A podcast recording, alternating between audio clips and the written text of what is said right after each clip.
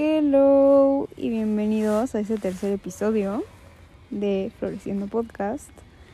Este episodio, más que nada, o sea, me dieron ganas de hacerlo porque por algo que viví hace poco. Y bueno, para empezar, quiero contarles pues qué fue lo que me pasó, ¿no? Bueno, como algunos de ustedes sabrán, los que me siguen en mi página de Instagram y todo, que se llama sabrosano.p de Pau.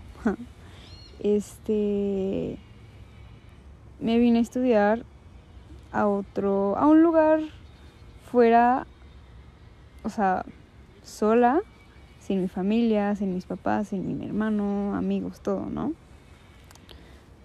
Y digamos que ya me había venido el semestre pasado, pero no me vine todo el semestre. Y este sí ya, porque ya teníamos clases presenciales y todo, entonces ya me tuve que venir. Y el plan era que yo me iba a venir con mi mamá y ella me iba a ayudar a mudarme, a instalarme y todo y ya, ¿no? Pero, este, ese mismo día, digamos que ya estábamos en el aeropuerto, ya veníamos de camino, todo. Y una de mis roomies me escribe, ¿no? Bueno, escribe en el grupo que tenemos de las roomies. De que, oigan, ¿qué creen? Me acabo de hacer la prueba, tengo COVID, no sé qué. Y yo de que no puede ser, ¿no? Porque pues yo entraba a clases presenciales el lunes y esto fue un jueves. Y pues le dije a mi mamá. Y me dijo como no, pues no te puedes quedar ahí por ahora.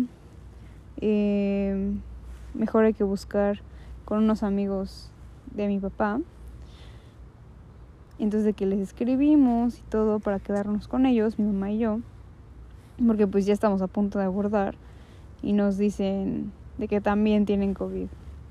O sea, de verdad fue algo que yo en el momento no no sé, como que no nunca nunca lo vi venir, ¿no? O sea, como que yo ya tenía todo planeado, todo estructurado. Yo decía como, ok, vamos a llegar, vamos a hacer esto, luego el otro, luego bla, bla, bla, bla. Pero pues no, o sea, de un momento a otro y todo cambió y era algo que estaba fuera de mi control. Y yo creo que del control de cualquiera. Porque pues no... Siento que aquí tampoco es de echar culpas de que, ah, es que le dio COVID, es que si hubiera puesto el vuelo antes o no sé, cualquier cosa. Siento que es algo que tenía que pasar. La verdad es que ahorita no sé bien por qué es que pasó de esa manera.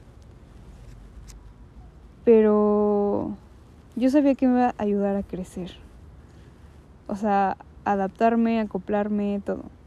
Pero bueno, el punto de esto es que ya nos dicen eso, entonces le marcamos a mi papá y no sabíamos si mi mamá se iba a venir conmigo o no, o sea, ya no sabíamos si valía la pena porque ni siquiera teníamos a dónde llegar, ¿no?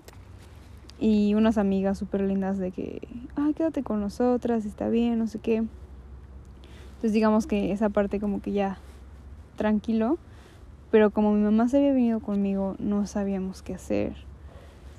Y bueno, ya el punto es que nos venimos, todo, nos quedamos en un hotel, pero como que yo me sentía rarísima, o sea, me sentía como que en un shock de que estaban pasando como que tantas cosas tan rápido, tan, o sea, tan de la nada, que como que siento que no me dio tiempo de reaccionar. O sea, como que solo seguía, así como la vida sigue, como que yo ahí iba, pero sin reaccionar, o sea, sin, no sé, no sé, estuvo muy raro. Y yo sentía, es que me acuerdo perfecto que le dije a mi mamá, como es que yo todavía siento que no estaba lista, o sea, para despedirme de mi mamá, porque pues el plan era que se quedara más días y así, y por todo este rollo se tuvo que regresar antes. Y no sé, una parte de mí sabía que tenía que soltar esa parte de mi familia y que los iba a ver hasta quién sabe cuántos meses después y así pero como que no estaba lista. Y siento que la vida me forzó. O sea, me dijo como, Así, así es, o sea, tiene que pasar, tienes que soltarlo. Y yo sé que, bueno, yo creo que el cambio muchas veces puede ser por decisión propia, pero hay otras veces que tú no lo decides o tú no lo buscas, pero la vida o Dios o en lo que ustedes crean, esa fuerza como que externa a nosotros, te fuerza, te fuerza a cambiar. Y les digo, yo ahorita no sé por qué me pasó todo esto, pero confío en el proceso, confío en que va a ser para algo mucho más grande que yo y muy bueno que me va a ayudar pues en diferentes áreas de mí y todo. Pero de verdad que está cañón como o sea, las cosas pasan y hay veces que no tenemos el control, ¿no? Porque siento que el único control que tenemos es de la piel hacia adentro. Es decir, el único control que tenemos nosotros es lo que podemos hacer nosotros. Lo que podemos pensar, sentir. Y justamente también aquí quiero hablar del poder de la decisión. Que, por decir, en este caso, todo lo que me pasó, yo tenía o sea, no tenía el control sobre lo que estaba pasando, de que mi mamá se quedara, que no se quedara, que yo ya me mudara, que no, todo eso, yo no tenía control porque pues las cosas pasaron así y yo no podía hacer nada. Pero sobre lo que sí tenía control era de cómo tomar las cosas. O sea, cómo, o sea, más bien decidir cómo actuar ante esa situación. Y siento que es un poder grandísimo que todos nosotros tenemos. Y sí, o sea, no es nada fácil como que, ay, bueno, me pasó esto horrible, pero yo voy a hacer lo mejor que pueda, positivo, siempre optimista, ¿no? Porque pues no, o sea, obviamente hay veces que tenemos que sentir así como, pues ese dolor, esa tristeza, como que esa confusión y sacarlo, ¿no? Ya sea hablando, escribiendo, no sé, a mí la verdad me sirve mucho haciendo ejercicio, como que lo saco, toda esa energía, ah, ¿no? O llorando incluso. Y ya después de eso, como que tomar ese poder de la decisión y decidir sobre qué es lo que vas a hacer en base a esto que te acaba de pasar. Y yo creo que cada quien viene a esta vida a recorrer su propio camino, a aprender a su manera, a sus tiempos. Y siento que algo muy bonito de esto, del cambio, de la evolución, es que podemos reinventarnos las veces que queramos.